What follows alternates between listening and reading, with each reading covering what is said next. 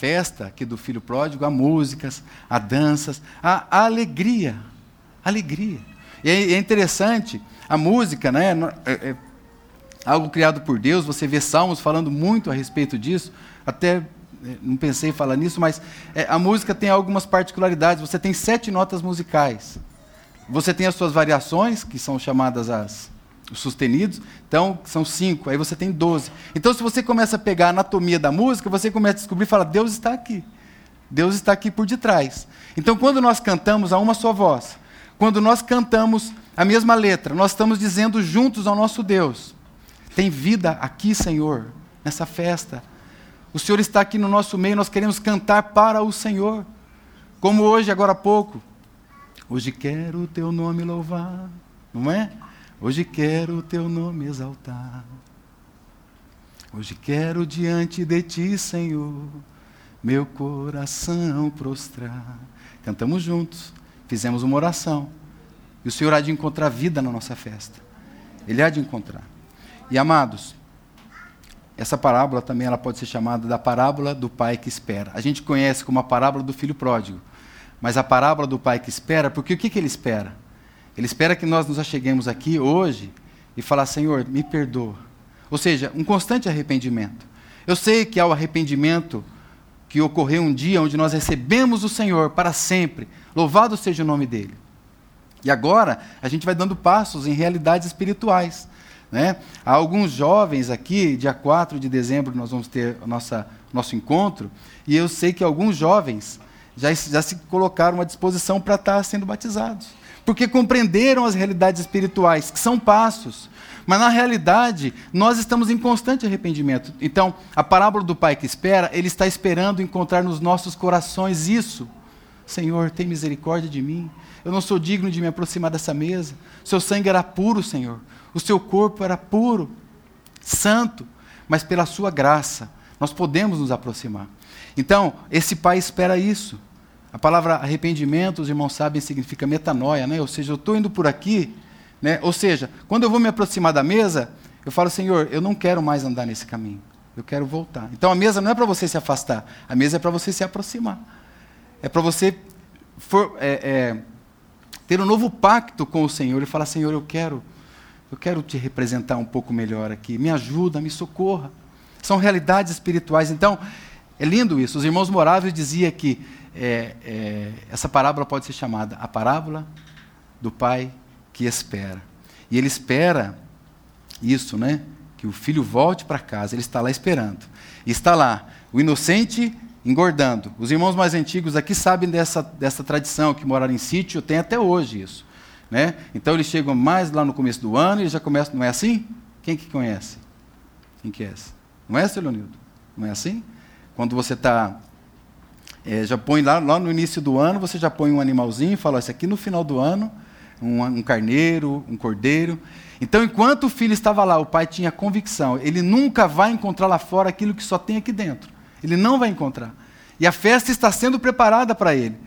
Então, nós, nós aprendemos isso, que esse filho não poderá encontrar lá fora. Nós aprendemos outras coisas também nessa parábola, né?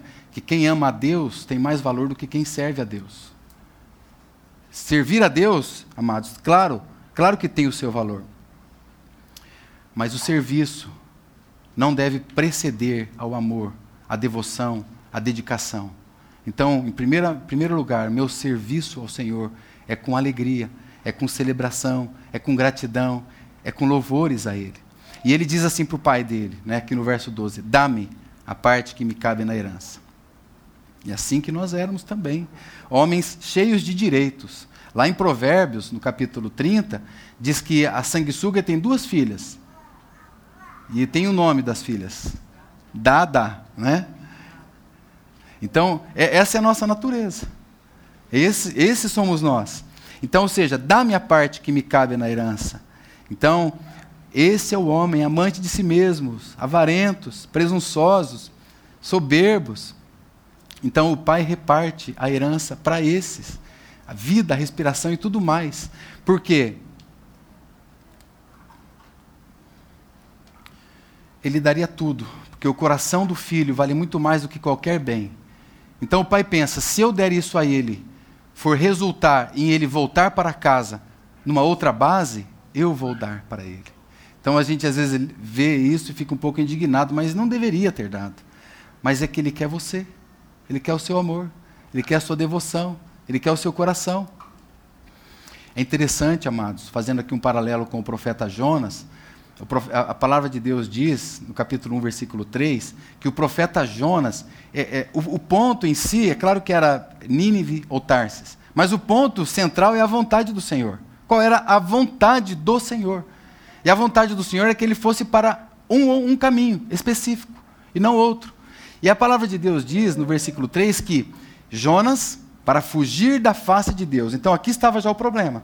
Fugindo da face de Deus, desceu para Tarsis. Ou seja, quando você foge da face de Deus, imediatamente você já está descendo. E não só isso, ele pagou a passagem. Por que, que o Espírito Santo colocou isso? É para mostrar que tem um preço. É muito caro esse preço. E é interessante que ele compra a passagem para o navio e diz que ele entra no navio e desce. Então, amados, que caminho glorioso o Senhor tem dado ao seu povo aqui nessa terra, nesse tempo que nós estamos vivendo, nesse momento da história, num mundo que é marcado por egocentrismos, mundanismo, mundo marcado por guerras, rumores de guerras, crises, porque foi isso que ele encontrou. No verso é, a seguir, ele diz que, havendo gastado tudo, ele foi, havendo gastado tudo, houve grande fome naquela terra. Se nós esperamos o que do mundo? O mundo é o mundo das crises. Não há outro, não há outro fim senão esse. Pode haver momentos que você acha que está um pouquinho melhor, ou, se ou o nosso parâmetro é a economia, ou o nosso parâmetro é a política, o nosso parâmetro são as finanças. Amados, a palavra de Deus diz que nós somos os mais infiéis. Então o Senhor precisa nos mostrar que Ele está nos esperando, Ele está nos aguardando. Há um inocente já preparado. Verso 17 diz que ele caindo em si, aqui é o momento do arrependimento. E uma definição de arrependimento que um certo irmão deu, arrependimento, porque nós conhecemos o, o termo metanoia, e arrependimento, né, é, é, metanoia é voltar, né, dar a volta, mudança de mente, ao mudar a mente. Então você muda a mente, você volta, você estava num caminho e re retrocede. Mas olha essa definição. Arrependimento é felicidade.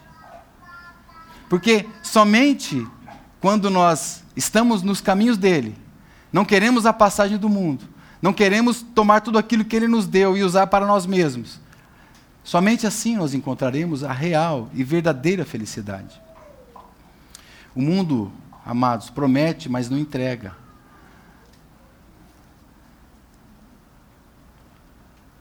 Festa na vida, mas não há vida nas festas. Então ele diz, versículo 18: Levantar-me-ei. Enquanto Jonas estava descendo no seu caminho, aqui a expressão do filho é: Eu vou me levantar e vou para com o meu pai. E vou lhe dizer: Eu pequei, pequei, pai pequei contra os céus, já não sou digno de ser chamado teu filho.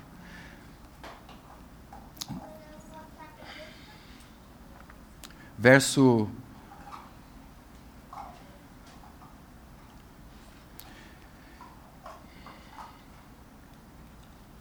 E o filho disse, quando o filho chega para o pai, ele disse: Pai, pequei contra os céus e perante ti, já não sou digno de ser chamado teu filho. É o verso 21.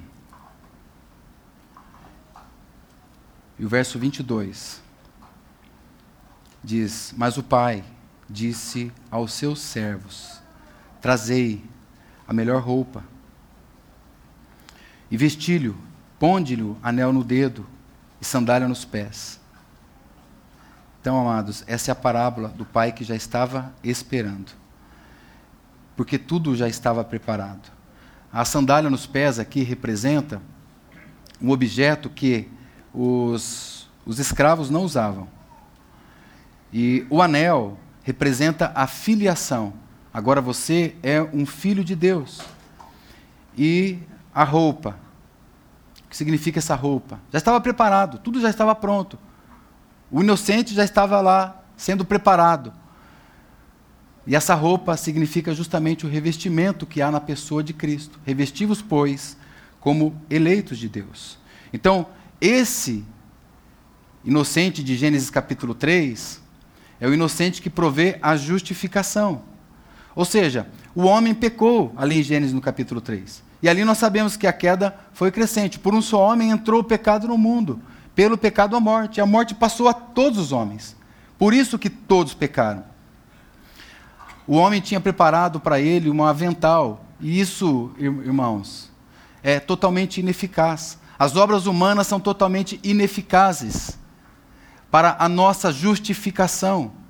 Enquanto que Deus preparou ali uma túnica, onde um animal inocente já estava preparado também, desde a fundação do mundo, diz a palavra de Deus. E esse é o, o, a vestimenta eficaz. Porque a base está no derramamento de sangue de um inocente. E sem derramamento de sangue, não há remissão de pecados. Então é o inocente que provê tudo para o pecador que nada merece. Aquele que não conheceu o pecado, Deus o fez pecado por nós. Então os irmãos entendem toda essa ligação do inocente de Gênesis, que nos provê a justificação, o inocente de Êxodo que nos conduz à libertação, aquele que não conheceu o pecado, Deus o fez pecado por nós, para que nele fomos, fôssemos feitos justiça de Deus. Então Deus proveu a justificação com a base no derramamento de sangue, com base no inocente. Então nós estamos aqui nesta mesma base. E esse cordeiro, diz Apocalipse capítulo 13, que foi morto antes da fundação do mundo. Revestivos, amados, diz Romanos 13, revestivos, se vistam como eleitos de Deus. E aqui no verso 23 de Lucas, ele diz: Trazei Trazei o bezerro cevado. Tragam, tragam o bezerro cevado. Matai, mas ainda não chegou no final do ano. O cordeiro ele já estava preparado para uma celebração, para uma festa, para uma restauração. Você não merece mesmo. E é o inocente que vai pagar o preço dessa celebração. Esse inocente promoverá a celebração. Esse inocente que lá em Gênesis te conduziu à justificação, te conduz à libertação em Êxodo, é esse inocente que agora te conduz a uma celebração. Quando nós olhamos lá para Êxodo, nós vemos lá que eles estavam preparando a sua libertação. Gálatas capítulo 5 diz que Cristo nos libertou. Colossenses vai dizer que ele nos libertou do império das trevas e nos conduziu para o reino do Filho do seu amor. Amados irmãos, no verso 24 diz que este meu filho estava morto e reviveu. Vocês veem o motivo de grande alegria? O filho estava morto, mas agora ele reviveu? Porque ele nos vivificou, estando nós mortos nos nossos delitos e pecados. E então, conclui aqui o texto: e começaram a se alegrar. E começaram a se alegrar. Não há motivo maior irmãos, irmãs, tão grande, que possa nos conduzir à celebração, se não saber que Cristo Jesus, Ele nos libertou. Cristo Jesus, Ele nos vestiu, revestiu, Ele nos capacitou. O Filho Santo de Deus nos conduz a esse momento. Que possamos vivê-lo, viver esse momento, agora. Nós que estávamos outrora longe, mas agora pertos, em Cristo, para a honra e para a glória do nosso Deus. Amém, amados? Nós te damos graças, amado Senhor, essa manhã, porque é o Senhor mesmo quem nos provê a justificação pelo teu sangue puro, santo, imaculado. Senhor que nos conduz à libertação. Senhor que promove a celebração, Senhor. Muito obrigado porque o Senhor diz que é bem-aventurado aquele cuja as transgressões são perdoadas. Muito obrigado, Senhor. Nós somos este, Senhor, cujo pecado é perdoado. Louvado seja o teu nome, Senhor.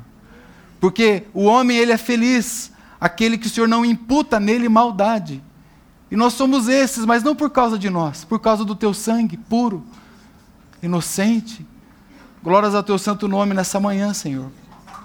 Porque no outro tempo o Senhor já foi conhecido, antes da fundação do mundo, e agora manifestado a nós. Não foi com prata, com ouro que o Senhor nos, nos tirou do nosso fútil procedimento, mas foi pelo teu sangue, seu precioso sangue, como de um cordeiro, sem mácula, incontaminado. Então nós bendizemos o teu nome nessa manhã. Nós te agradecemos muito, porque mesmo indignos, mesmo pecadores, mesmo lá nas trevas, mesmo dissipando tudo, o Senhor nos salvou e queremos viver então com essa grande bênção para a tua honra, Senhor, e para a tua glória. Em teu nome, Jesus. Amém.